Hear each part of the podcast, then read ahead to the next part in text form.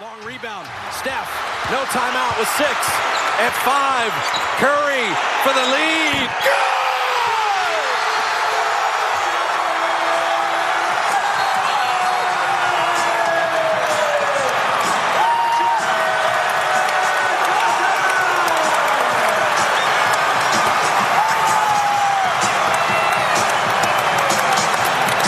That's why you shoot it.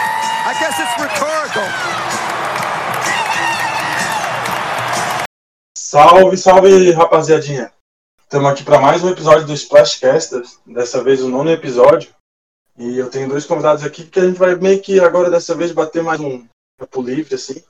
Conversar um pouco sobre a NBA dos anos 90 para o início dos anos 2000 ali, que esses dois amigos já acompanhavam nessa época. Eu comecei a acompanhar um pouco mais tarde.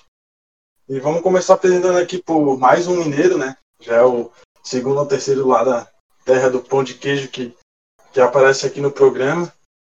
Salve, Vinícius França. Opa, salve rapaziada, tamo junto. Prazer estar com vocês nessa edição. Não esqueça, já conheci o projeto, sou ouvinte. Agora poder participar é uma felicidade muito grande. Tamo junto aí. Valeu, vai dar uma, uma boa aula aí de, de NBA no, um pouco mais antiga aí pro pessoal que conhece melhor as histórias.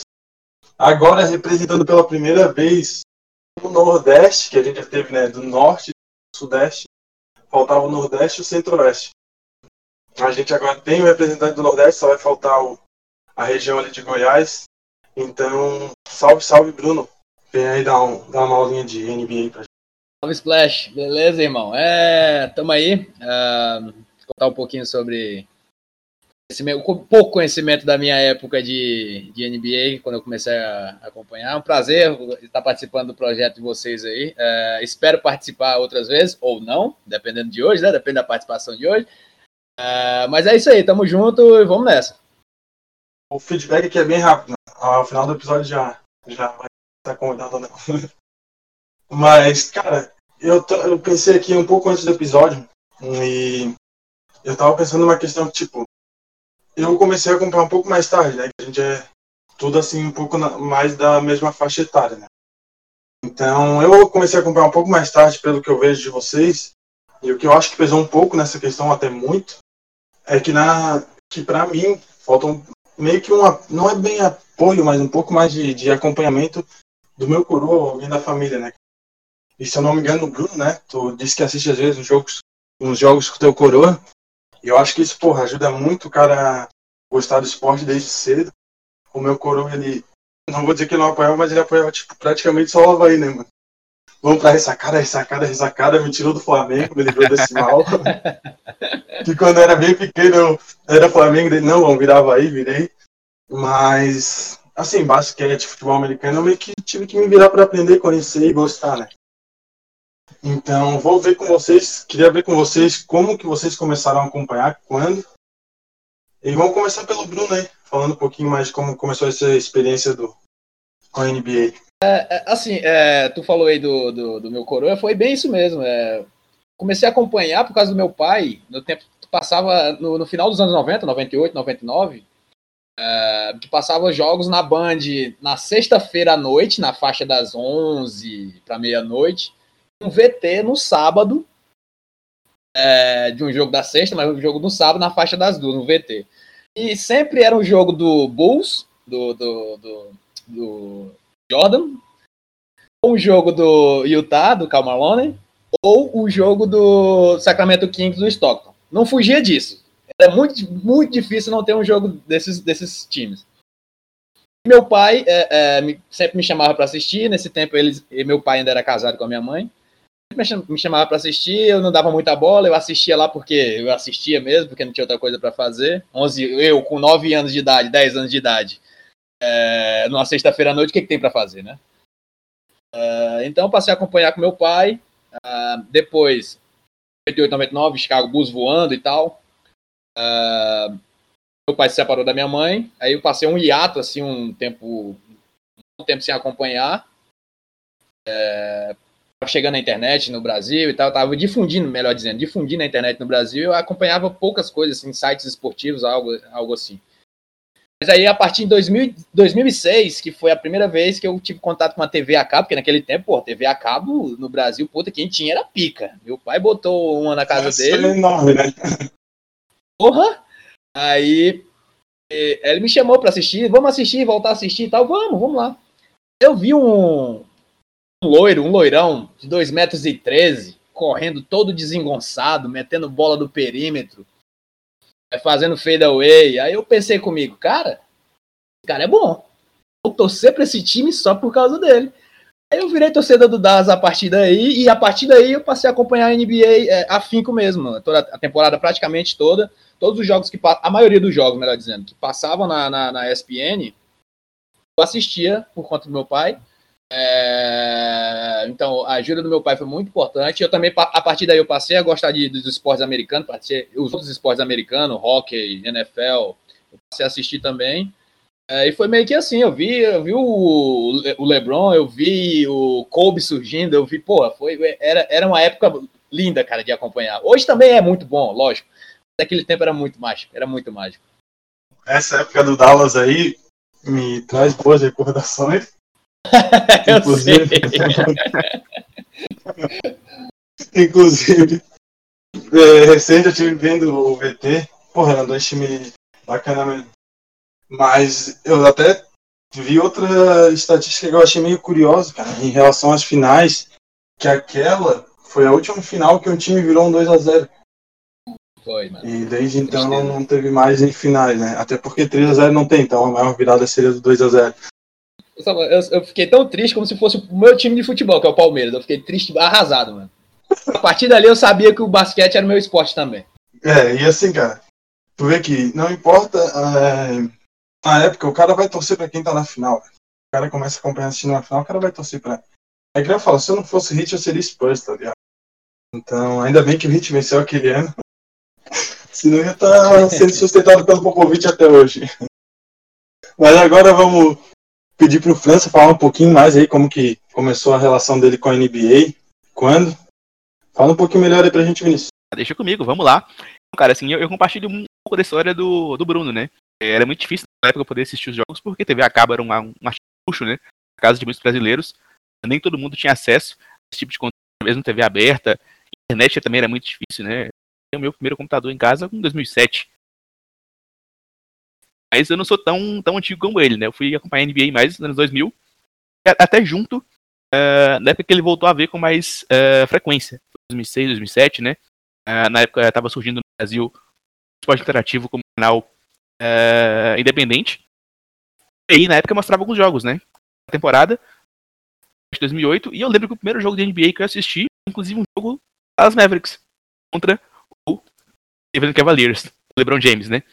E assim, de ficar encantado, a experiência de jogo era outra, né? Aquele espetáculo todo, uh, show do intervalo, os tempos pedidos tinham comerciais, enfim, assistir um jogo de NBA naquele tempo era, um, era uma experiência diferente de tudo que a gente tinha no Brasil.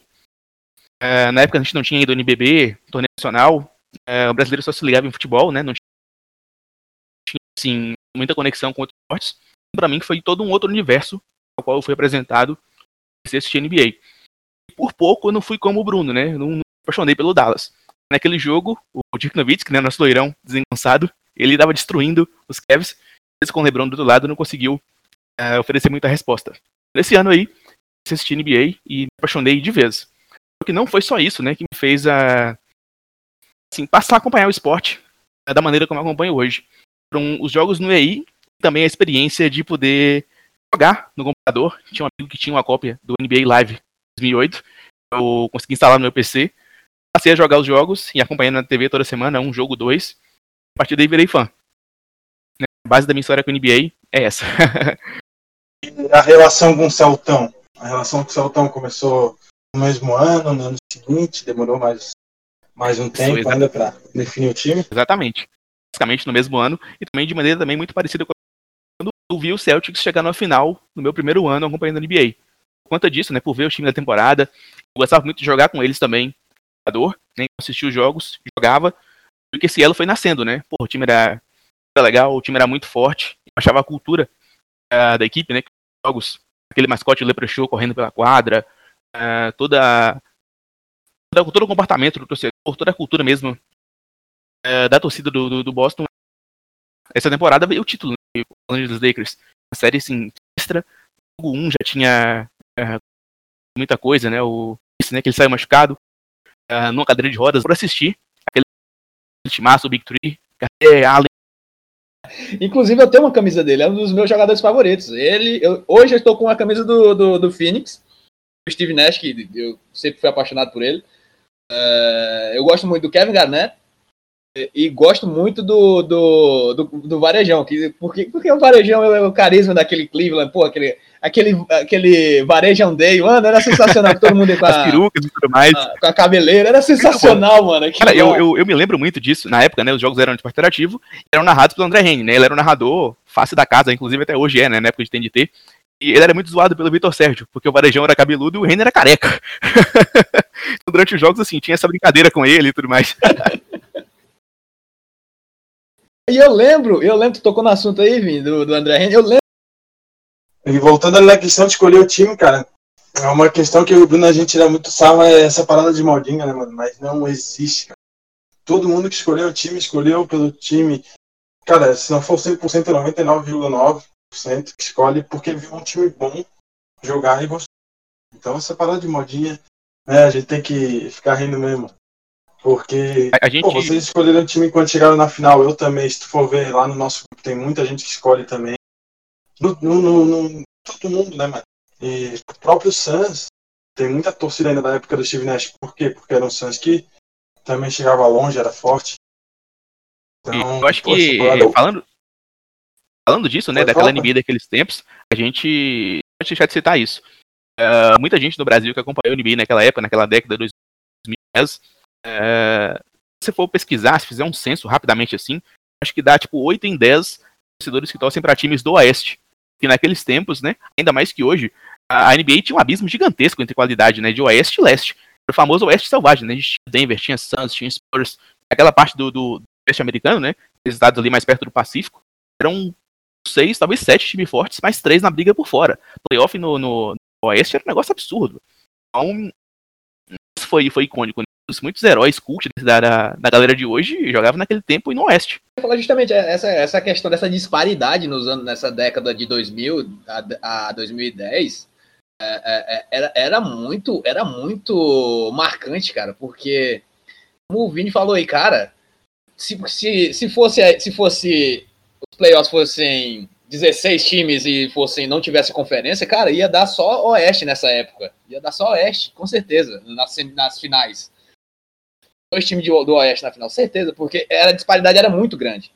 É, e a gente vê até hoje essa disparidade, né? Ela vem, assim, diminuindo aos poucos, mas é, tem uma. A gente estava comentando um episódio passado aí, a gente vê a atual Conferência Oeste, por exemplo, pô, tu vê quantos times estão com recorde positivo, olha na Leste.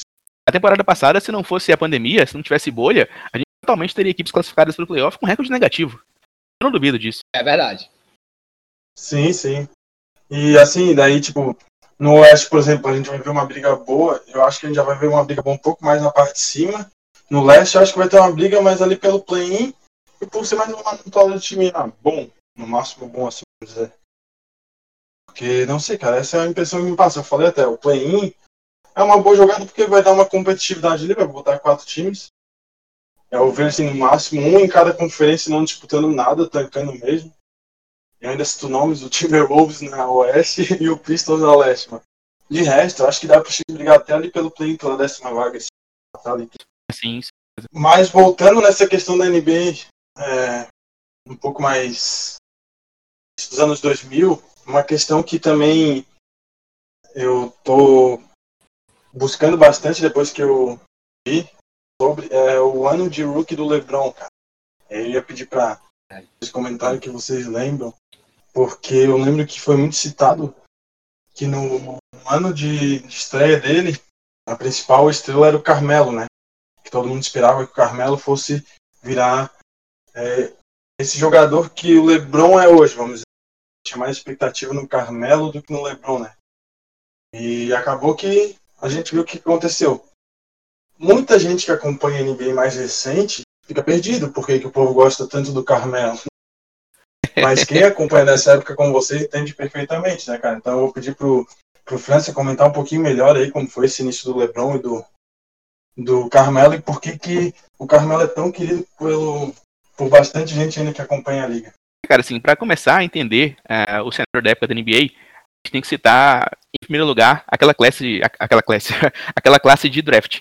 Ela é, é, é dita por muito uma das classes mais talentosas de draft da história, né? Talvez só perdendo para 96. Ela é referência até hoje, é. né, cara? Classe de 2003.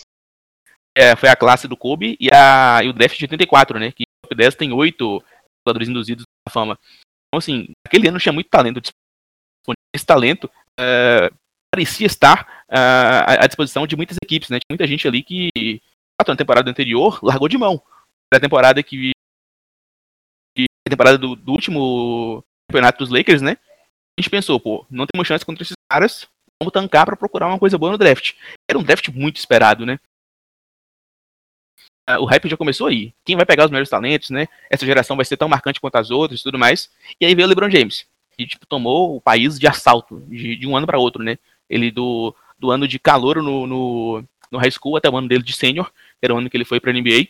É, ele, ele virou o país do avesso, né? Como é que um moleque de 15 anos está causando uh, tanto barulho, tanto buzz assim? E aí veio toda aquela aquelas outras questões, né? os jogadores que vinham junto na mesma classe. Uh, vale lembrar que além do Carmelo Anthony tinha também ninguém menos que do Wayne Wade, é um dos, dos, um dos ídolos do Hit, uh, do seu time realizado. e o Carmelo, a gente falava dele no nossa começo. Deus, aqui, nossa Deus.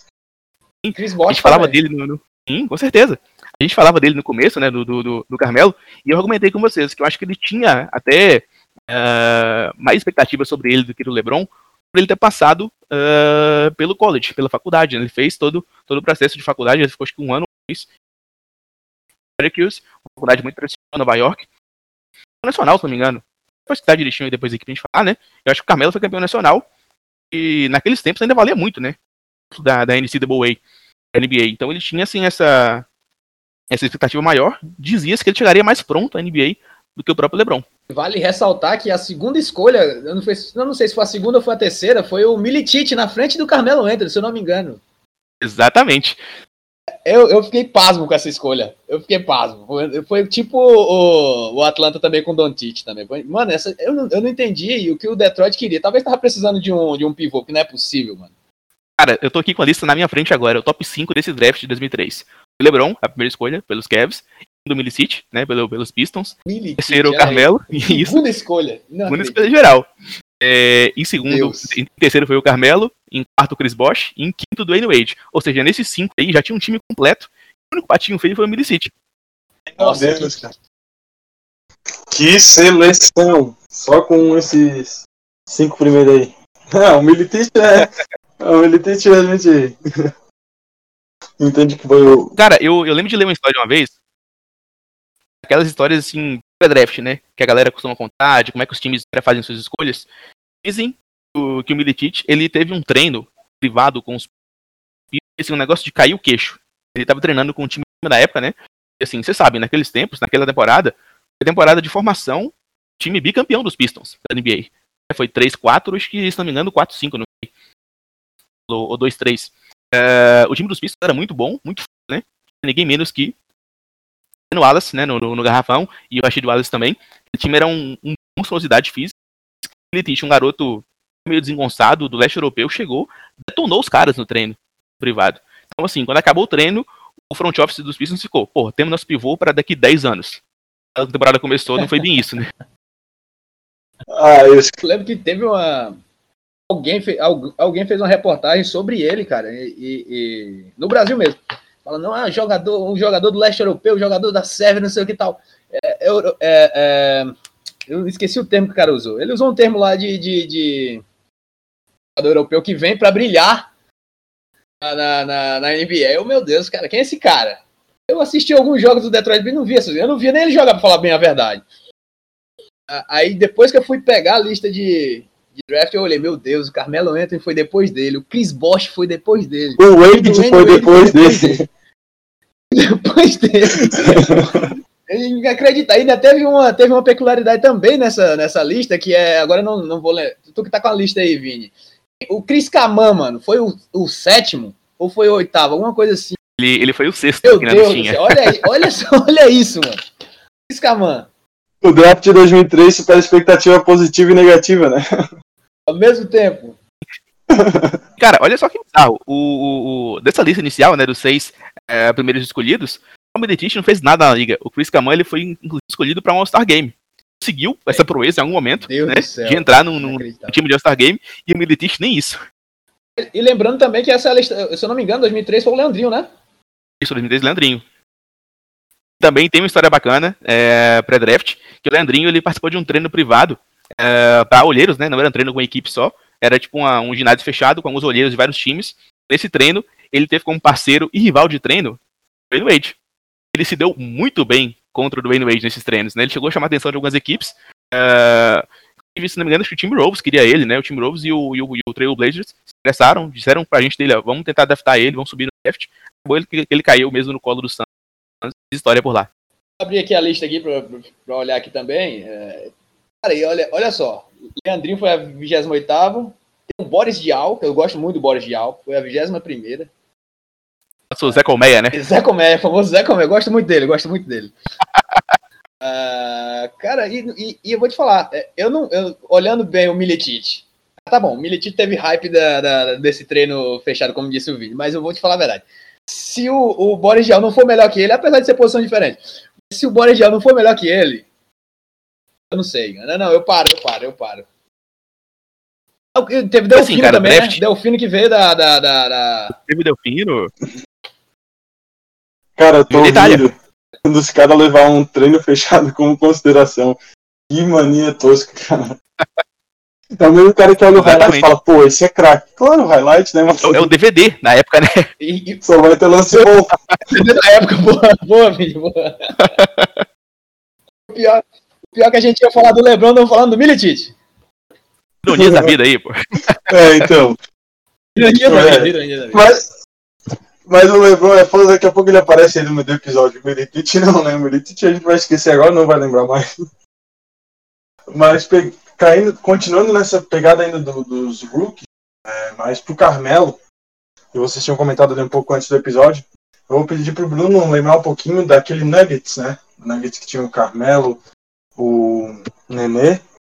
E fala um pouquinho mais daquele time ali, o que, que tinha de interessante, o que, que aquele time prometia.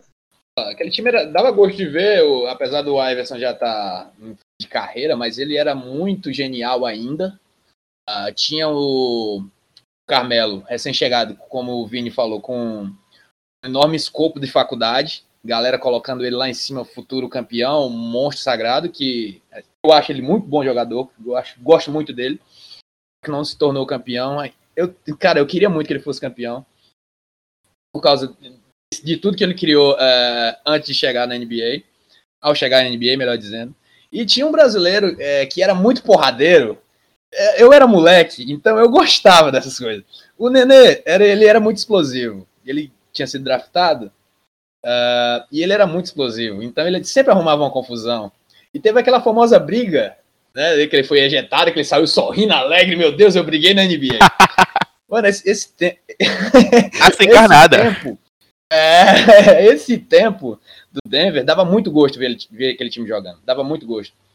É, quando pega, eu não sei porquê, quando ele jogava contra o Dallas, eu não, eu não conseguia. é, assim, eu conseguia assistir o jogo, obviamente, não torcer pro Dallas especificamente. Porque era um jogo tão, tão cerebral, para falar bem a verdade, do, do Iverson. Ele, apesar da idade, apesar de tudo, cara, e com, esse, com essa galerinha jovem que, que ele serviu mais de mentor do, do, do Carmelo Anthony do que o próprio jogador, capitão do time. né? Porque ele preparou, eu acho que a mentalidade do Iverson, mesmo que seja pouca, ainda, ainda, ainda, o Carmelo Anthony ainda tem um pouco dela ainda, ele ajudou muito nisso. E o Nenê, eu gosto muito do Nenê também, eu, e vou citar aqui que pra mim, mesmo sem título, foi o melhor brasileiro que eu vi na NBA. Sim, só fazer um comentário a respeito do Denê, é, até pra poder resgatar um pouco da memória dele. Ele era um cara muito brigador, ele gostava muito do contato, né, numa, que ele tava um pouquinho abandonando nessa parte física dos 90. Mas, cara, com todo respeito, ele jogava muita bola também, tinha um domínio de poste baixo, bola, de garrafão. uh, era um jogador muito útil, apesar de não, sido titular, né, em quase nenhum momento em Denver, nos anos que ficou lá, mas ele jogava muita bola e contribuía. Muito brasileiro que passou pela NBA e não contribuiu. Né? Hoje exemplos claros, né? Tem o Felício, o Bebê, que ativa sobre também, e não nem contribuir. Então o Nenê, ele, ele foi muito, muito bem colocado nos anos que teve por lá. É qualidade também. Tu falou do Bebê, me lembrou, me lembrou Rafael Baby. Lembra dele? Sim. Rafael Baby. Jogou no, jogou no Flamengo. Ele foi draftado pelo Minnesota. Como, porra, vai ser bom pra caramba. Acabou não rendendo e voltou pro Brasil. Acho que ele até parou de jogar há muito tempo, inclusive. Ele jogou só um ano no Flamengo. Aí aposentou, aí virou é, é, educador físico, alguma coisa assim. Tu não lembra dele, Rafael Baby? Cara, eu lembro dele muito, muito pouco, assim. Não lembro de ver jogando em sequência. Até porque ele voltou pro Brasil em 2009, né? Ele ficou na NBA, tipo, 5 anos só, então. É, uma das, eu... das, das frustrações do, do brasileiro na, na, na, NBA. Cara, o Nenê, na minha visão, ele é o melhor brasileiro. E ele podia ser o maior se ele não fosse. Esse cara, assim, fora de quadro, ele é lamentável, né? Se ele tivesse uma imagem um pouquinho melhor, eu acho que a torcida brasileira ia pô, ser muito mais fã e ia conhecer muito mais ele, tá ligado? Se às vezes ele. Cara, fosse mais ligado, fizesse algumas ações assim dignas de jogador de basquete que a gente espera, como alguns da liga. Não precisa muita coisa, mas digo, se ele fizesse alguma, sabe, alguns trabalhos assim comunitários, alguma coisa, o pessoal já ia olhar ele com outros olhos. E nesse quesito aí, eu acho que ele ficou para trás. Eu confesso que eu achava injusto quando tinha aquela NBA Global Games, que era no Brasil, eu achava muito injusto quando a galera vaiava ele, cara. Eu ficava muito triste, sério mesmo vocês, vocês chegaram a acompanhar o, quando tinha um jogo de pré-temporada no Brasil? Lembro dessa época. Eu lembro, mas eu não, não cheguei a assistir. Só que assim, cara, eu acho ridículo ah, vaiar ele, porque quando ele tá em quadra, ele é um profissional, cara. E aí tu tem que ver, tem que saber separar. Ele é um bom jogador, vão aplaudir ele porque ele é um bom jogador. Agora, se ele sair de quadro, assim, aí tu não gosta dele aí, também não precisa xingar, né? Mas, enfim, tu não precisa também aplaudir o cara, mas na, o pessoal ainda confunde muito, né, cara? Tem que separar muito o profissional do pessoal. Tem gente que fala que não, mas eu sou da opinião que tem que separar sim. Outra coisa também que depõe muito contra o Nenê foi o fato de ele ter pedido muitas vezes dispensa da seleção para poder focar na NBA. Eu, eu não julgo, porque eu entendo. Eles pagam o salário do cara, ele vai se arriscar a, a se machucar sério num jogo contra, sei lá, contra o Panamá, né, na, na, nas eliminatórias, e perder a temporada na NBA. Eu entendo. Só que, cara, o brasileiro é muito, muito ligado com essa parte de fanismo no esporte, né? Então quando você meio que tipo, abre mão da pátria, isso para alguns é uma ofensa muito grande. Também não faz diferença, mas acho que isso também pesa muito contra no histórico dele. Foram inúmeras vezes em que ele é, pediu dispensa da seleção para poder focar na NBA. A seleção ficou focada de jogador de uma posição muito importante no basquete FIBA, né? Que é a posição de pivô e de ala de força. É, ficamos muitos anos aí na, na, na, periferia do basquete mundial por conta da falta das estrelas da NBA. Mas entendo, cara, então assim, dá pra julgar ele só por isso, né? Alguns sim, para, muitos não. É, não, essa questão profissional aí tem que pensar muito, né, cara? Pô, o cara tem que se colocar no lugar dele. É o dinheiro dele, é o salário. E às vezes pode ter uma lesão muito séria, né, cara? Comprometa a carreira. Então não é muito pensado, né? Eu também não, não nessa questão não julgo ele não. E continuando nessa pegada dos brasileiros, cara. É, vamos ver com o França o que, que ele tem de lembrança de, de, brasileiros, o Leandrinho, o Nenê, entre outros que passaram assim. Porque atualmente quem a gente vê que. que ah, eu também não. Sei lá, é, eu acho que é um bom jogador, mas não vai ser além disso. É o Raulzinho, que eu acho que esse jogo que ele tá jogando é o limite dele. O Didi a gente tá numa espera, né, do Pelicans de, de buscar ele lá na Austrália. Confesso que não tô acompanhando, mas eu tenho expectativa nele. Mas na época de, de Leandrinho ali, Splitter é que, que era show. Fala mais aí pra gente. Pô, vou te falar, cara. É... Eu acompanhei a NBA nessa época, né? 2006, 2007, 7, 8. Uh, a, reação, a reação que eu tenho com o Leandrinho é especial por isso. Nas temporadas que eu comecei me apaixonar por NBA, principalmente os anos em que ele mais brilhou no Suns. Eu eleito o sexto homem do ano na liga, 2007. Então, assim, porra, você vê um brasileiro ganhando um, uma premiação oficial da NBA no fim do ano, foi um negócio assim muito. Eu fiquei muito feliz por ele quando foi anunciado, né, na, na TV. Sei, caramba, velho, tipo, é o Brasil, velho. a melhor liga do mundo, para lá que tá, tá batendo a pica na mesa mesmo e, e representando. Então, isso foi muito bacana para mim, né? Aquele time do Santos também era muito carismático, tinha ele, tinha o Nash, que é o, o, o ídolo do, do, do Brunão aí, também tinha o Sodemeyer, tinha vários jogadores que eram, que eram muito legais de ver jogar, muito divertidos em quadra, né? A cultura de basquete também em Phoenix era muito bacana, é, e o Leandrinho, um brazuca, fez parte disso. Então, para mim, eu bato no peito até hoje falo. Eu vi um brasileiro jogar uma temporada de sexto homem na NBA, é, merecer de fato o prêmio.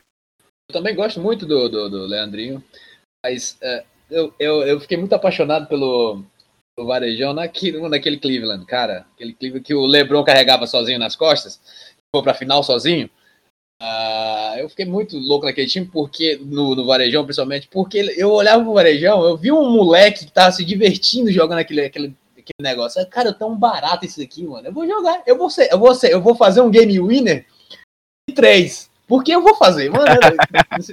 eu vou fazer. Eu, eu jogo com o LeBron. O LeBron, vocês já escutaram aquele áudio, né? Ele é vencedor. Se ele disser que você é o Kobe Bryant, você é o Kobe Bryant. E você vai acertar a bola de três.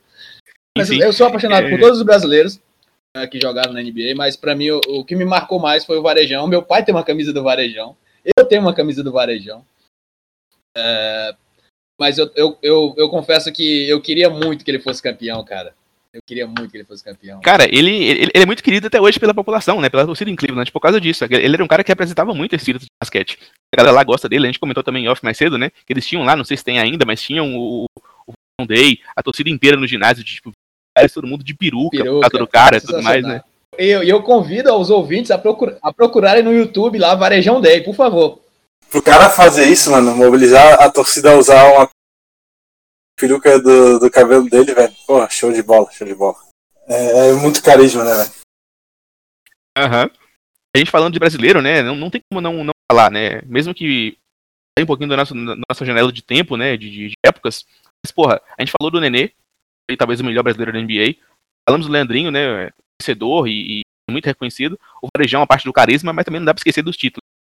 É, o que o Splitter fez com o San Antonio, né? Aqueles anos ali San Antonio, mesmo com o time envelhecido, ainda peitava a galera mais, mais, mais jovem, né? Fizeram final com, com e ser os caras, velho. Então, é, ele foi de fato né, uma, uma peça-chave daquele time San Antonio, jogando sobre um sistema muito rígido, né? Muito, muito disciplinado do, do Popovich.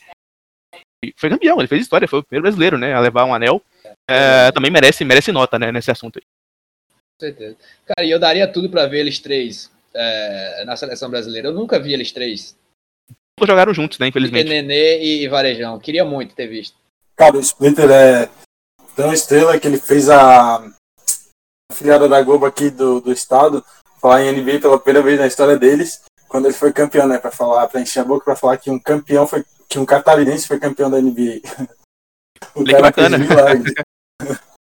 apesar, e apesar de não ser tão carismático quanto, quanto o Varejão e não ter tido uma continuidade como a do Nenê, ou um prêmio como o Leandrinho, ele, como o Vini disse, ele foi muito importante naquele título do Spurs, cara. Era um cara que entrava e fazia o trabalho sujo, né? Esse papel Sim, muitas vezes. Exatamente. Apesar de que isso fez ele ser exposto a um, a um problema, né? Ele tomou aquela marretada do Lebron nas finais de 2014 que. Nossa. Acho que não se recuperou até hoje daquela, daquela enterrada.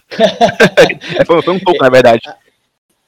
Ele conta que ele ia trocar de braço, mas quando ele viu que era o Lebron, ah, não, eu vou pra cima mesmo. Com certeza. Mas então eu ia fechar isso mesmo na parte dos brasileiros, ia falar um pouco do Splitter, mas acabando falando aqui. É, e ali voltando, agora voltando mais um pouco na, na questão do draft de 2003, mais para falar do LeBron, né, cara, que eu falei que ele ia voltar a ser citado no episódio, e aqui a gente tem palavra. então, a gente comentou também um pouco em off antes do, do episódio, eu achei interessante trazer para cá, que é a questão do, de esse draft do, do LeBron ainda no high school refletir muito na liga, que até um pouco depois teve essa é, teve um período que as franquias elas continuam elas podiam draftar ainda do high school depois mudaram e voltou a como é hoje. Eu vou pedir para o Francis explicar um pouquinho melhor e falar um pouquinho aí dessa, dessa mudança e do impacto do LeBron draftado direto do high school. Uh, sim, cara, é aquela coisa, né? São muito grandes sobre isso. Vem de que a gente pode se lembrar, né? A NBA sempre pesou desde o começo, as regras dela dizem muito isso, códigos de ética de conduta tinha desde o começo, uh, de que ela queria jogadores íntegros e prontos para jogar o jogo da maneira correta. Com o passar do tempo, né, isso faz parte da evolução, você falar esse tipo de coisa, fazemos isso hoje com o Williamson, né, um maluco de 20 anos, que é, um, é uma Scania, né, desgovernada sem freio, é uma força natural uh, muito grande. Então, assim, com o passar do tempo, a gente vê que, que o ser humano evolui.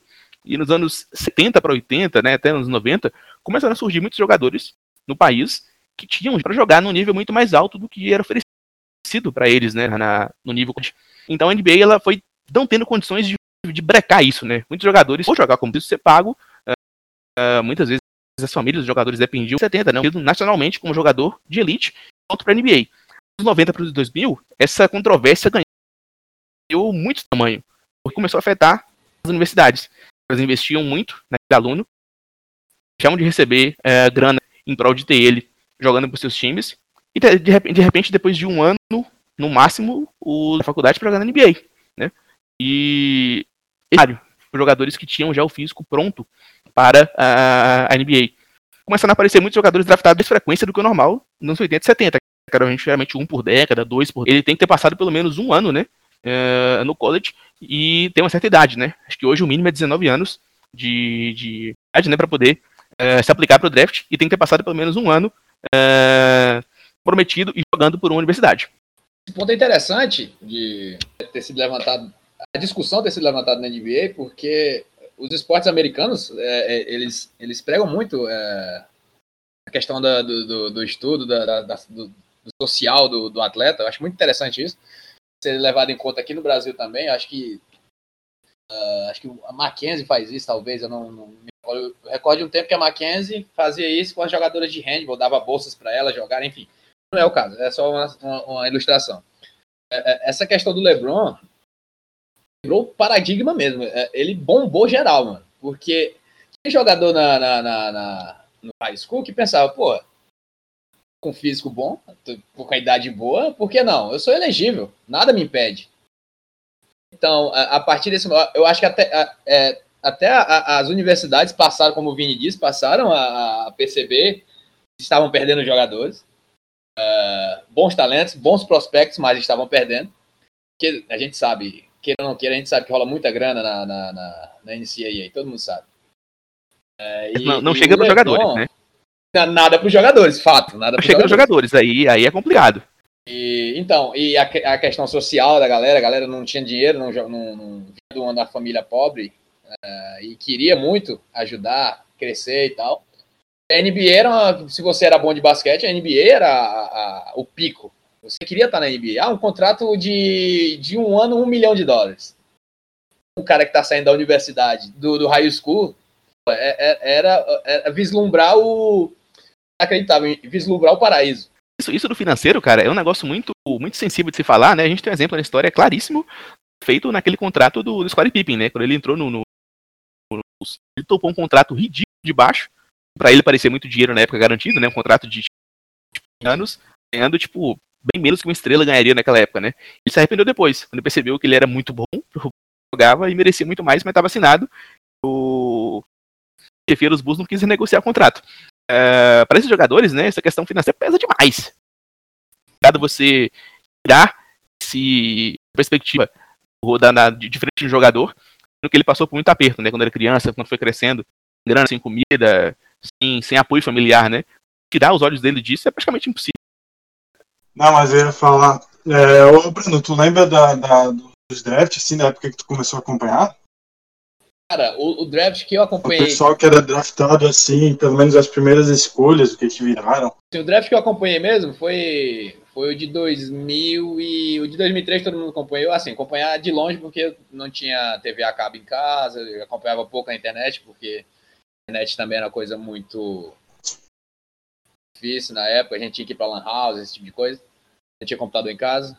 É, é, mas o draft, eu acho que foi o draft de 2000 e 2007, eu devo ter acompanhado, mano. Porque como eu já tinha TV a cabo, eu acho, o Vini vai, eu acho que o Vini vai até melhor. Vini, quem foi o a Piquinho? Eu acho que eu, se, tu, se tu puxar aí, eu pego. O Foi, do, ah, foi eu acho que foi do, do Kevin Durant. Kevin Durant foi a primeira escolha, se eu não me engano, em 2007. Se eu não me engano, não, tô, não, tô, não, não, não, não me recordo. Acho que esse Bateu- eu acompanhei, porque teve Kevin Bateu na Durant. trave, cara. Mike- na trave. A primeira escolha foi o Greg Oden, pelo, pelos Blazers. Meu Deus, Greg Oden. Mas esse eu lembro que eu acompanhei, porque teve Kevin Durant, Al Hofford, Mike Conley. É, mano, quem mais? Joaquim, Joaquim Noah, ele estava Ah. também, não lembro qual era a posição dele. Esse, esse eu acompanhei. Esse eu, Bellinelli. Vou lembrando, eu vou lembrando. Um cara que eu detesto, odeio, eu detesto esse jogador. Eu odeio ele. E Fernandes, eu acho que ele estava também. Ah, quem mais? Fernandes, tava dizer assim, Eu não sei, o, o, o Vini, o Vini pode, pode me ajudar, que ele é bom de memória. Acho que 2008 que foi o split ou foi 2007? 2007. Então, esse, é, então foi esse mesmo que eu acompanhei. Esse eu acompanhei, esse eu acompanhei. Cara, esse Na moral, eu acho que 2007 foi o, foi o draft com o maior número de roleplayers da história da liga, velho. Tem ninguém no, no top 20, né? Fora, fora o Duran e o, e fizeram muita coisa na NBA. Não, porque assim, ó, eu acho que assim, ó, depois do LeBron, cara, eu tava pensando aqui agora, talento geracional assim, a nível dele, eu acho que só o Zion, né? De, pô, todo mundo explodir ele na, na época de, de college ainda. Ou teve algum que. Ah, tá, entendi, entendi. É. Ou teve algum que teve algum hype, não, acho que não lembro, não teve, né? Pô, vou te falar, cara, assim, é é uma discussão que daria um programa inteiro, mas eu vou levantar isso É rapidinho. pra verdade, gente é poder, verdade. pra gente poder arredondar. É, eu acho muito complicado falar de talento é, com relação ao Zion. Eu acho ele ainda, na moral, ainda muito cru. Eu acho que em termos de hype, né, é, o que rolou com o LeBron, o que rolou com ele, num nível parecido, né, ele, ele, ele realmente bagunçou a cabeça da galera, tipo, dois anos antes de ser draftado, né, antes de, antes de fato jogar um jogo na liga. Mas em talento, comparar os dois é meio que com, com o Zion. Eu me lembro que ele teve um hype assim, pô, faltava dois anos, dois pouquinho pra ir pra ele ser draftado ele. Pô, já tava todo mundo falando muito nele, cara. E eu vejo que isso acontece mais na NFL, né? Lá o pessoal é, costuma mais fazer isso, de já acompanhar um cara que ainda tá no primeiro ano no college então tem mais, eu acho que três pra jogar ali, né? E mas na NBA eu acho que é um pouco mais raro, né? Mas desculpa a risada, é que eu tava olhando aqui a lista, eu abri aqui a lista. Mark Gasol foi a 48ª escolha, tá? 2007. 2007. Atrás de... Peraí, peraí. Jared Dudley foi a 22ª. Meu Deus, cara. não, não, que isso, cara. É sério, é muito sério. É muito sério, mano. Isso, irmão. Cara, mano, e, e- e eu tava vendo aqui, eu odeio o Rudy Fernandes, cara. Eu detesto esse cara. Eu, odeio. Eu não- desde o tempo da Mas, Euroliga. mas por quê? não- Por que esse ódio, cara? eu, eu olho pra cara dele, eu vejo um desdém do- dele com o aniversário. Não que seja, não que eu, seja uma coisa que a gente não vê na NBA, que a gente não vê no basquete, mas a cara dele de desdém é muito. Ele, jogou, ele, ele chegou a jogar no. Phoenix? Não, no Phoenix não, Portland, acho. Não sei, mas eu não gosto dele. Tá aqui, viu? Só queria dar, dar o motivo da minha, da minha risada. Tadeus Young Aqui. foi a 12 segunda. Eu... Chinês aqui, que eu não sei quem é, mas vai. Ah, falando em hype, mano, boa! Agora eu vi o chinês aqui. Cara, Yao Ming, cara. Mano, ele foi para o All-Star Game. A população da China voltou nele machucado. Ele foi pro All-Star Game. Tem que ser lembrado disso também. Que o, o, o- Yao, ele foi 1, não foi? Oi! Oi! Cara, que, que loucura, velho. Que loucura, que NBA, loucura, que loucura. Que loucura. Agora que eu lembrei, ele, ele, foi, ele foi pick 1. É. Caramba, bicho. E, e- e eu vou te falar a verdade. É, o, o, o, A força dele Yao- na China é muito grande, cara. Sim, mano, tá louco. E eu vou te falar a verdade, o Yao abriu a porta pro, pro, pros chineses na, na NBA e abriu a porta pra NBA na China. Falando em, mercado. Exatamente. Apesar de que vamos combinar, né? depois do Yao não veio nada de peça da China, não, veio não, tudo não, falsificado. Não, nada, zero. É, não. Mas eles estão crescendo, né? Pelo menos. Pelo menos já vê que já tem um interesse maior no basquete do que no futebol, né? Com certeza. E se não Aquela Copa do Mundo lá, achei da hora. Achei da hora a copinha lá. A seleção deles também para uma Copa do Mundo FIBA até que é interessante. né? Em relação ao nível dos Cara, asiáticos. vou falar pra vocês, tá? A, a, a Liga Chinesa, a CBA, ela consegue atrair mais jogadores até de um certo calibre eh, eh, da NBA, pós-carreira, pós-auge, né? Deixam a liga, até a Europa. Verdade. a questão financeira também pesa muito também, né? Ele tem um, um aporte financeiro muito grande. É. Uhum. O, o Iverson jogou na CBA, pô. É, na CBA, quem tava lá recente era o Escola, né? Daí ele saiu depois, aí, inclusive, quando ele foi jogar a Copa do Mundo, ele já tava lá. Aí. É o, é o interminável da escola, é o Paulo Baier da NBA. Escola, era a palavra que tava na ponta da língua aqui, interminável, incansável. E o que ele jogou em 2019, hein, cara? Tanto que ele foi depois pro Olímpia Milano, né?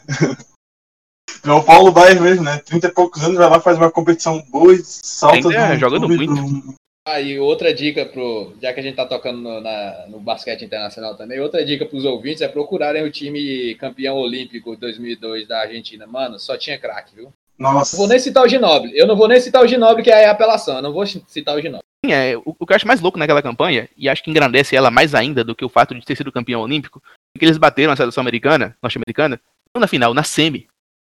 Tá ligado? Semi, exatamente. Quando você pega um time desse, uma fase antes da final, cara, você pensa, fudeu. Vou Jogar aqui, ver o que, que dá, joga a bola pro alto, vamos torcer. Eles foram pra dentro dos americanos na semi, velho, e passaram. Não. Foi sensacional. Eu torci pra ele, não vou mentir. Ah, no basquete eu torci pra eles em 2019 também. No time, no time americano, se eu não me engano, tinha Iverson. Carmelo não, não lembro se tinha o Carmelo Anthony ou não, mas eu acho que alguma coisa parecida com o Carmelo Anthony, não sei. não. 2002, não. Enfim, não, não lembro, mas o Iverson eu tenho certeza. Carlos Boozer, eu pensei que seria o Carlão, um monstruoso, apesar de ser um jogador bem, bem interessante de se assistir, eu não consegui vislumbrar o que ele poderia se tornar. Também lesão também ajudou, é, é, atrapalhou. Ah, Não, pode mandar ver. Eu ia fazer a pergunta pro Vini aqui sobre o, o, o, o hiato do, do Boston Celtics sem título. O que, que ele ia dizer sobre isso? Boa. Boa pauta, boa pauta. Não, mas, boa pauta, mas assim, eu não, tô, eu não, não foi não foi em termo pejorativo, pelo amor de Deus. Eu não ganho título, eu só tenho um título. Tu tem 17, mano. Então, é, só, Não, só não, não. mesmo. Suave, assim, muito É porque, querendo ou não, o Celtics eu falo tá numa decadência, né, mano? Porra, de sete vezes campeão e É, tá se mano. estabilizando ali, ó. Aí vai Sim, lá. cara, pra poder né, ilustrar um pouquinho desse cenário maior, uh, pra montar time muito, muito forte em Boston, sempre foi muito difícil, porque a NBA, mesmo nos anos 70 e 80, ainda era muito sobre mercado, né? O mercado não é atrativo, você vai passar aperto, tem muita dificuldade. Quantas vezes o time dos Grizzlies não foi um time até decente, não chegou longe porque não conseguia atrair uma estrela de fato para conduzir, né? É, Então, assim, acho que isso, isso pesa muito na hora de Boston montar um, consistente para poder virar dinastia e tudo mais, né? É, só que o que me preocupa agora é que, diferentemente daquele ato dos anos 90, que a gente passou uma década, tipo, longe, é, de fato, né? Foi, foi um tank é, não, não, não planejado, né? O time foi obrigado a tancar. E com a, com a morte do, do, do Len Bias depois do, do, do Fred Lewis, né? É, o Larry Bird teve que estender a carreira. Então, ele parou, o Boston não tinha um plano, um plano B, né? Para conseguir competitivo. Então, assim, me preocupa muito isso esse ano, porque na, na- naquela época, nos anos 90, foi um período difícil. Agora tá sendo um período complicado, né? De mais de, de, de 12 anos sem caneco, ah, por erros de gestão, né? A gente teve aí a- aquele, aquele caminhão de, de escolhas do, do, do Nets, a gente não conseguiu fazer essas escolhas ficarem um All-Star, tá ligado? Uma super estrela. isso preocupa bastante. É, até onde esses caras que estão hoje podem levar, até quando vale a pena investir 8, 10 anos no Tatum, até ele virar de fato um jogador ah, dominante. Tá muito cedo ainda para ele. Ah, e é isso, me preocupa por isso, porque agora parece muito mais falha de gestão do que de fato um negócio do, tempo, né? a morte de um jogador que era substituir outro, forçou ele a jogar até os 36. É isso que me deixa com, com a pulga atrás da orelha com relação à equipe. Seguindo essa linha aí da, da questão do Celtics, eu comentei bastante com o Vini recente, mano. Que eu vejo que o Celtics ele tá meio que estagnando, né, cara? Nessa, nessa fase aí. E, pô, o Lakers ele já empatou e eu. Cara, no momento a gente só vê o Lakers a- aumentar, né? Passar e aumentar a Passar, eu, diferença. eu, eu acho que vai passar nos próximos dois, três anos aí. É.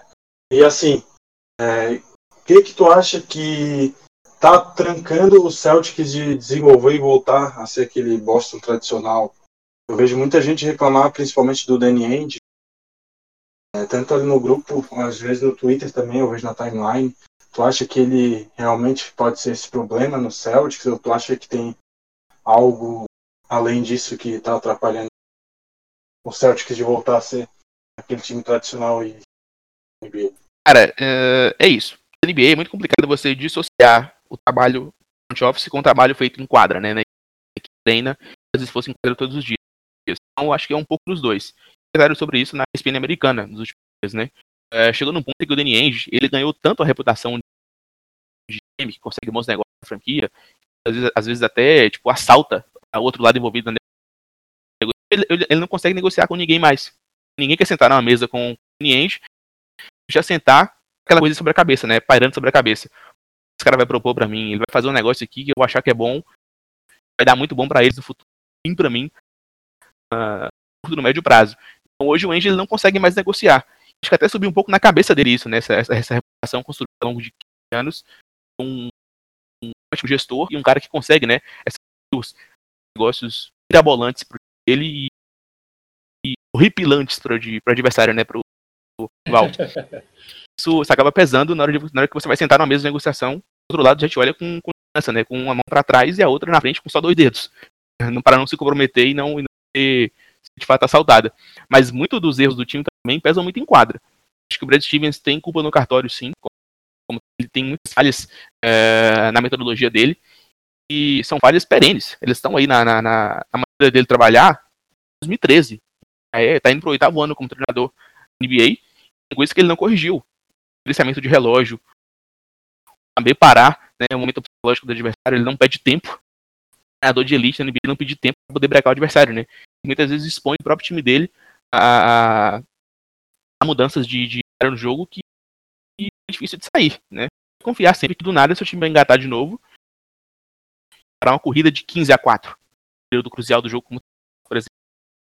Pesa muito, né? Para a questão enquadra, né? Do elenco mesmo.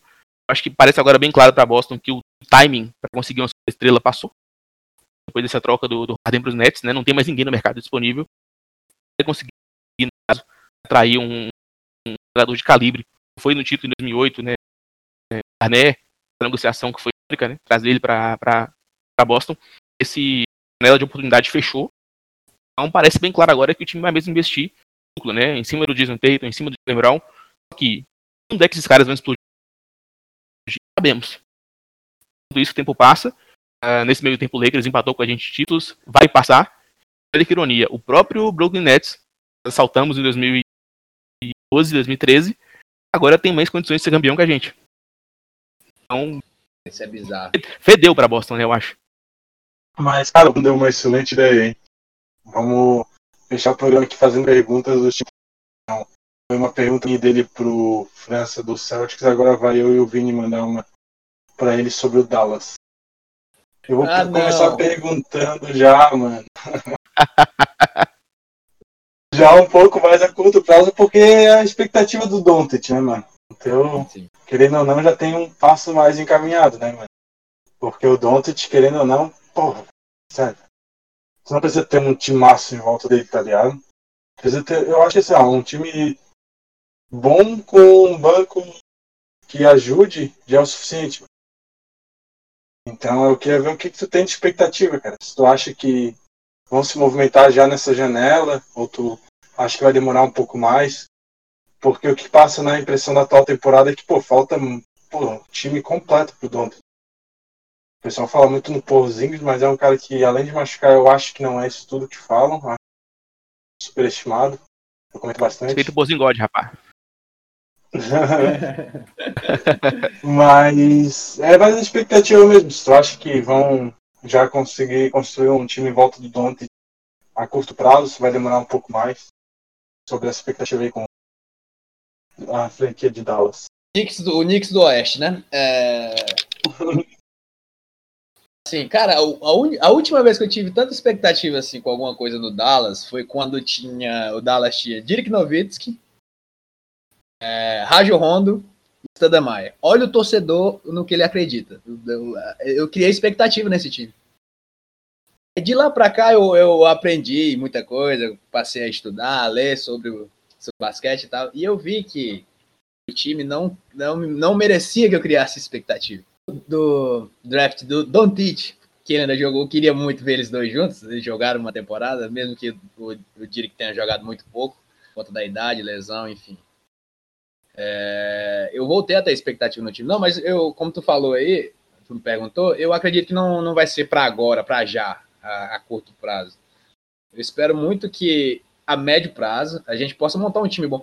Eu fiquei, eu fiquei na, janela, na última janela, na transferência, quando falaram que viria para o Dallas o, o Dragic, porra, eu fiquei tão feliz, cara. Eu queria ver muito, porque esses dois juntos, eles ganharam da Espanha na, no Eurobasket por 20 pontos. É, na Eslovênia, diga-se. É, Esse cara, dia eu, foi louco. Esse dia foi louco. Caramba, foi, foi um jogo sensacional.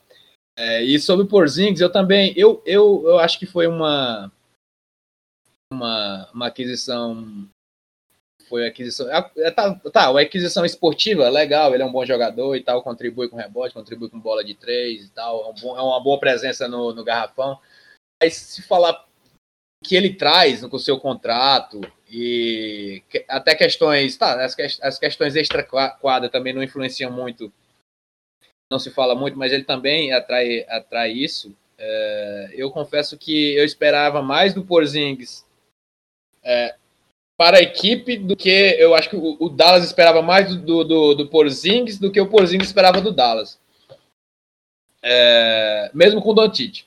E eu, e, eu, e eu vendo os jogadores, o elenco, eu acho que o, o Hardaway Jr. é honesto, é um jogador com basquete honesto, eu acho que poderia ser aproveitado mais até do que tem sido aproveitado.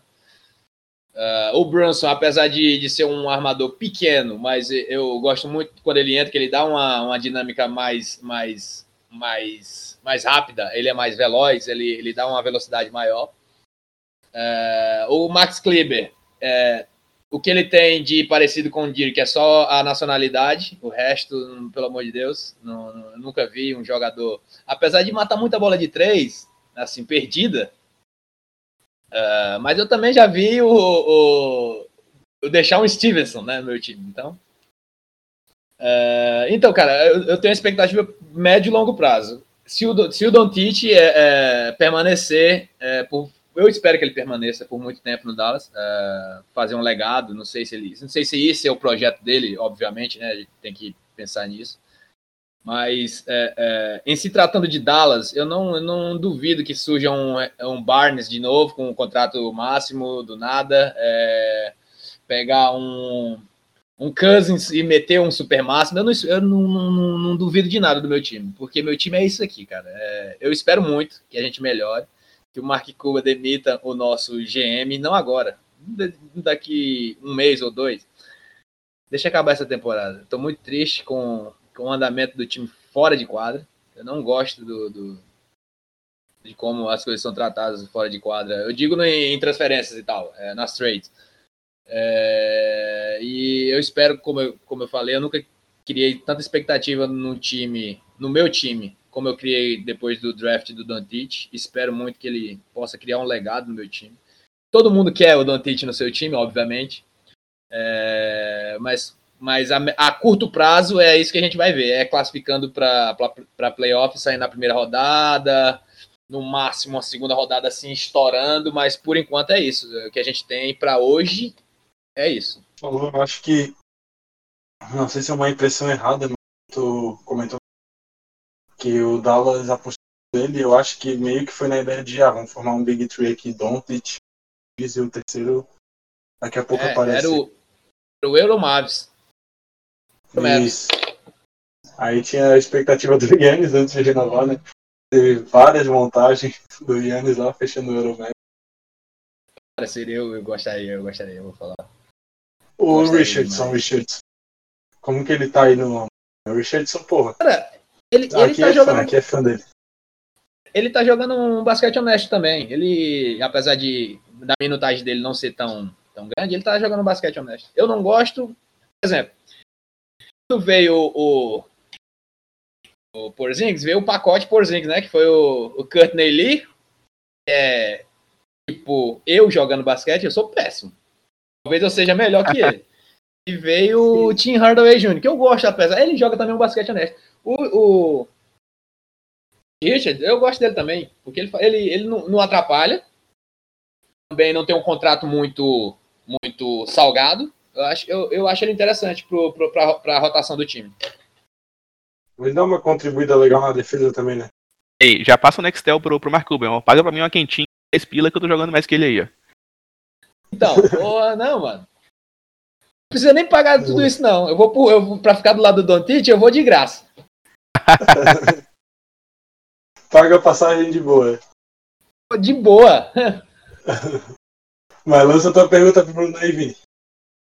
Ah, deixa comigo, vamos lá. Então, Brunão, é o seguinte, é, a gente sabe que o Mark Cuban é um, é um ótimo executivo, né? Um, é um cara muito envolvido ah, em tudo que diz respeito ao, à, à equipe, né? Apesar de não ter funções de time, né? É só presidente e dono, ah, mas ele sabe o que faz. Assim, se ele pudesse hoje, se você fosse o cara do lado do Mark Cuban, sendo aquele, aquele conselheiro do lado, você tem a oportunidade de pegar um jogador poder dar esse auxílio que falta pro Doncic. Você escolheria na liga hoje como um todo, você escolher qualquer jogador hoje na liga para poder ser ah, ou escudeiro ou parceiro mesmo, cabeça a cabeça com o Don, pra poder botar o time nos trilhos de novo voltar a disputar um time. Você escolheria se você pudesse indicar pro Cuban ah, um nome? Caralho, Vini. Pesado, mano. Mas enfim. Queria, tu falou do Responsa. Mark Cuban. Cara, o Mark Cuban foi garçom até os 30 anos, cara. Só esse, só esse ponto que eu tenho a dizer. E- Pode e- crer. Cara, isso é a história dele é sensacional. Enfim, cara, eu sendo bem honesto, não sei se eu pegaria uma dessas estrelas pica aí do todo mundo que todo mundo pegaria, que todo mundo pegaria. Não sei, cara, porque eu, eu hoje, eu hoje, se eu fosse escolher um, cara, a gente tem é, cape, space, cape space para um cara aqui que vai, talvez ele ajude, mas eu acho que ele vai ajudar, eu acho que ele ajudaria. Eu pegaria o Clay Thompson. Não sei porquê, talvez seja, seja só porque eu gosto do Clay Thompson, mas eu, eu acho que ele ajuda. Eu também acho que o se o Goran viesse, também ele ajudaria muito. O Doncic, mas eu acho que o Clay Thompson ele ajudaria muito, apesar de que seria um papel parecido com o do, do Tim Hardaway Jr., de pegar a bola e meter bola de três. É, não que o. Não comparando, pelo amor de Deus, não estou comparando os dois, pelo amor de Deus.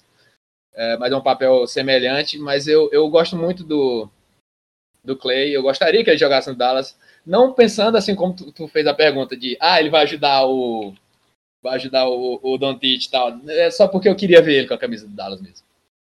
Ah, pode crer. Eu, eu acho que no seu lugar, a minha, a minha escolha, assim, instantânea, a minha go-to para poder ocupar essa função seria o Damian Lillard. Ele merece estar num time que realmente tem a chance de levantar um.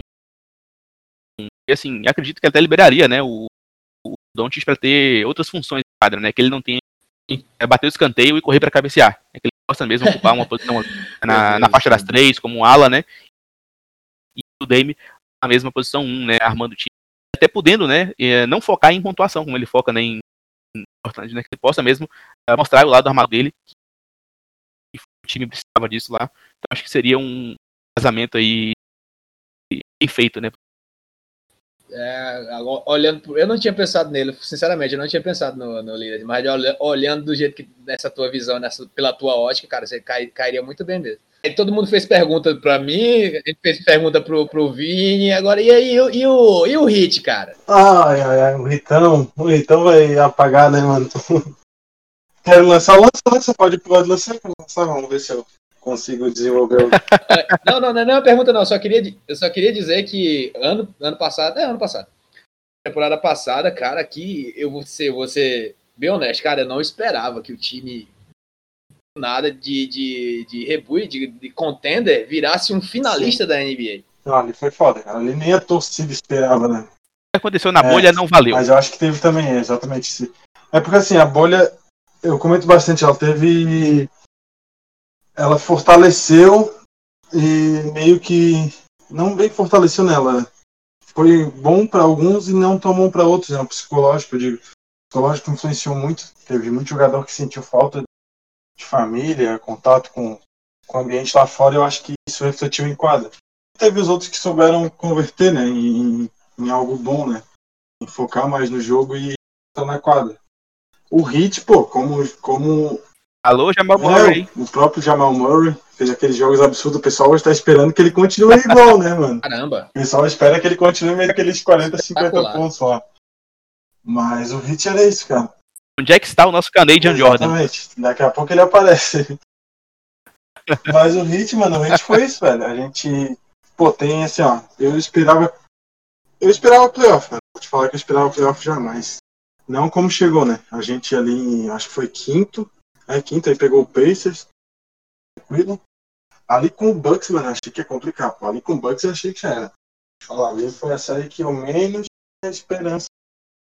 Aí, pô, continuou, continuou surpreendendo. Aí contra o Celtics já fui um pouco mais confiante, porque, pô, passa pelo Bucks do Yannis, que era o terror, né, da, da regular, já dá aquela confiança. Mas na final, na final. É. E agora essa temporada, o que, que aconteceu, mano? O, a lesão do que ele tava com aquele começo horrível, tomava 30 pontos na pô, ele voltou, pô, a gente ganhou um jogo depois de sei lá quantas derrotas. Ele, só de ele estar tá em quadra, pô, parece que o time já se liga assim e vai pro jogo mesmo. O Bambam tá muito foda. O Tyler Hero também. Só que o Tyler Hero é aquilo, né, mano? Eles estão esperando muito ainda. Tá muito cedo, ele ainda tá meio cru. Ele ainda é um reserva, né? Ele pode virar um baita titular. Tem que ter calma nessa hora, mas ele é um baita reserva. Ele ajuda muito, muito mesmo. Tem uns caras ali que, que ajudam, eu não gosto tanto, mas tem que reconhecer o valor. O, o Duncan Robinson eu gosto um pouquinho, mas um que eu não gosto até ajuda é o Kendrick Nunn muito bom. Eu gosto muito do Robson. O Robson, é, o Robson eu tô começando a gostar aos poucos, cara. Eu vou te falar que quando ele começou a aparecer ali, eu não gostava, hoje já tô reconhecendo mais o valor dele. Mas o Kendrick Nunn, pra mim, ainda não, não desce. Ele ajuda em alguns jogos, mas não consigo gostar dele. Agora, na questão do, do head coach, eu até comentava é, antes dessa temporada, né, da 20 da bolha, que porra, o Spo era muito subestimado. Porque teve uma época aí, mano, eu acho que vocês vão lembrar, antes do, do Butler vir, pô, a gente pagou um contrato, um contrato máximo pro Whiteside, né, velho? Aquilo ali foi, foi pesado aquilo ali, cara. Me fala isso, cara. Sobre, sobre o Eric Spoelstra, eu acho que pra ele foi, foi o maior vencedor pra mim da bolha, foi ele, né? Ter chegado a final. Ah, com certeza. Porque, cara, é um maluco que era chamado de distribuidor de colete, né? da era do LeBron, que ele jogava pro alto, quem jogasse estava bem. Ele levar de todo jeito, né? Ia atropelar. Mas assim, pouco se falava do que ele podia fazer como técnico e a gente teve que ver isso amarra. Aí, né? A gente viu ele fazer ajustes aí com o jogo rolando contra os Celtics na final da conferência, que foi assim, tirar o chapéu. Parte do, do conquista do, do, do, da final tá no caderninho dele. Fala muito do Jim Butler, que fez a temporada da vida, talvez, né? O treinador também leva muito do mérito.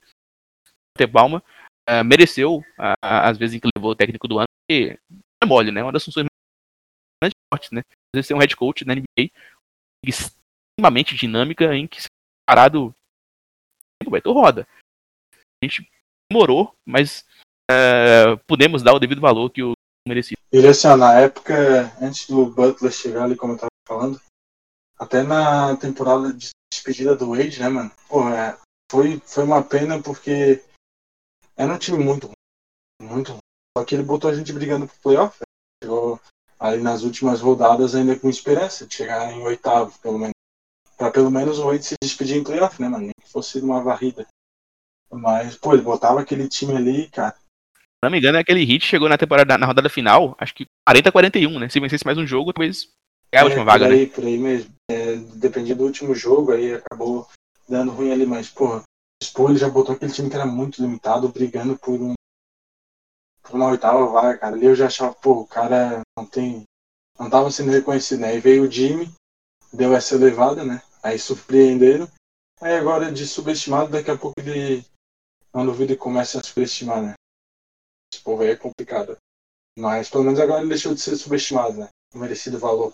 Mas de, de elenco, cara, assim, ó, que eu achei uma uma, uma move meio ruim pra gente, cara. Achei errado, a gente foi equivocado. Foi a, a do Jay Crowder, Que pô, podia manter ele aqui ele ajudar. Eu ouvi falar, mano. Nossa, sério, eu me recuso a acreditar nisso porque, velho. Me falaram que liberaram Jay Crowder começando a pensar no cap space pro Yannis. Na época, né? É muito difícil. Uma negociação difícil maneira. É, eu não. Daí. E nesse, nesse ponto, cara, na liga hoje, uh, as cartas mais fortes nessa negociação ainda estão na mão dos Bucks. Né? não tem motivo pra ele forçar uma saída ainda. É. Talvez mais um fracasso em playoff e e por essa mentalidade, mas por enquanto ainda é, a- ainda é a casa do cara, né? Trazer ele pra outro, outro lugar, pra ele mudar assim de, de nada. Não, é assim, ó, até nessa questão de, de ele eleger Milwaukee como a casa, eu acho que vai um pouco na ideia também do próprio Doncic, contando ali no Dallas ainda, como o Bruno falou. Eu acho que é um projeto que o, o Doncic deve ter em mente sim, mano. Porque ele- eu vejo que esses europeus eles são mais assim, né? Eles dão valor ao time que acolhem eles porque sabe que querendo ou não tem um pouco ainda de certo preconceito, podemos dizer assim, com o pessoal de fora, né? Tanto que pra mim o-. Oremos por o isso. Doncic foi subestimado na, na- no draft, né, mano? Foi Subestimadaço. Só por ser europeu. E tá aí hoje. Mas eu acho que ele vai sim, mano, fazer carreira em Dallas, a não ser que dê muita treta ali pra ele sair mais. Se tudo ocorrer certo aí no- nos corredores, vai ter uma boa E- carreira. E essa, e essa bola que tu levantou aí, mano, de, de treta, é, é, foi legal que esse gancho pra eu falar que tava rolando o ciúminho com, com o Doncic. Vocês recordam? É, a, troca com, a própria troca com o, o New York Knicks com o Porzingis, mandando aquela galera toda, os Matthews, é, mais, é, DeAndre Jordan, é, mais, mano.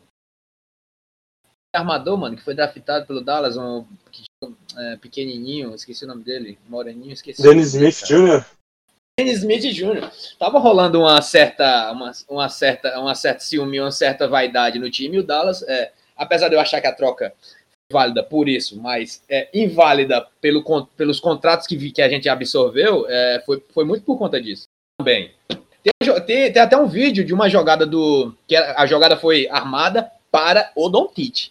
E o, o, o Dennis Smith Jr. recebe a bola e parte pro garrafão e o tempo acaba o jogo acaba. E aí, para botar panos quentes na, na, na discussão, já tinha sido levantada sobre vaidade no Dallas, ninguém queria o Doncic e tal.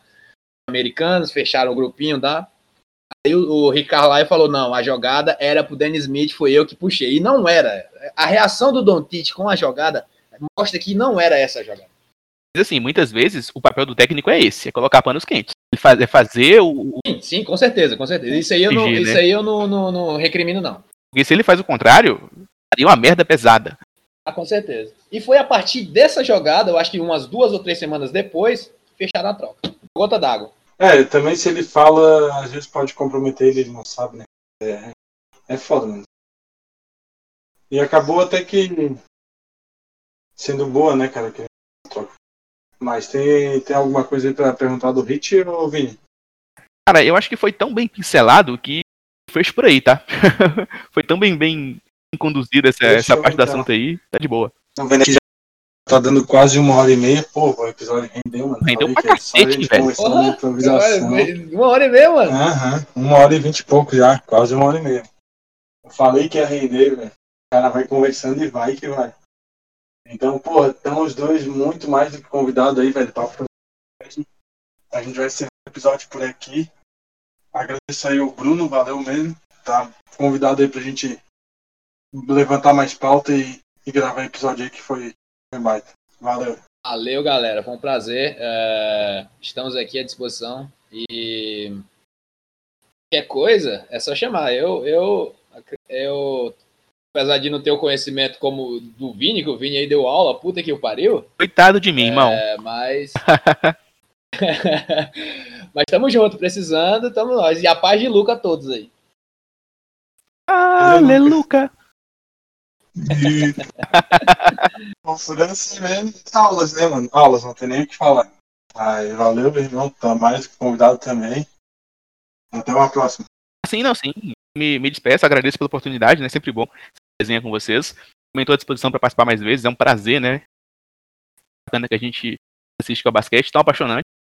Ajudar nessa missão, né? De divulgar ele para mais pessoas, fazer mais pessoas se apaixonarem como a gente se apaixonou também. Tamo junto para voltar mais vezes aí. Abraço, galera.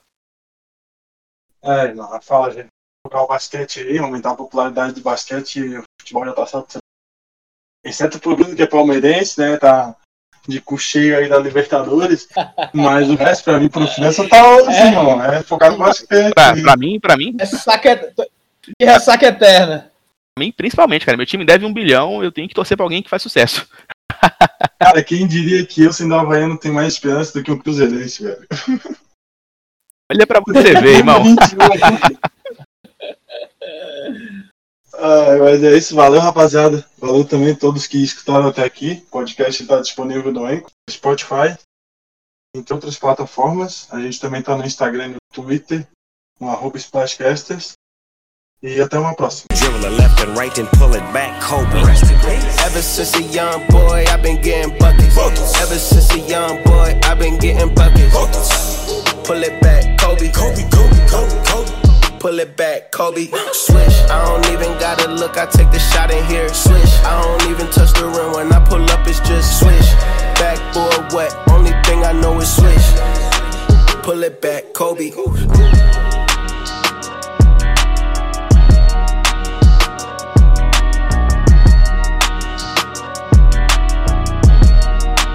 Pull it back, Kobe. Hold up.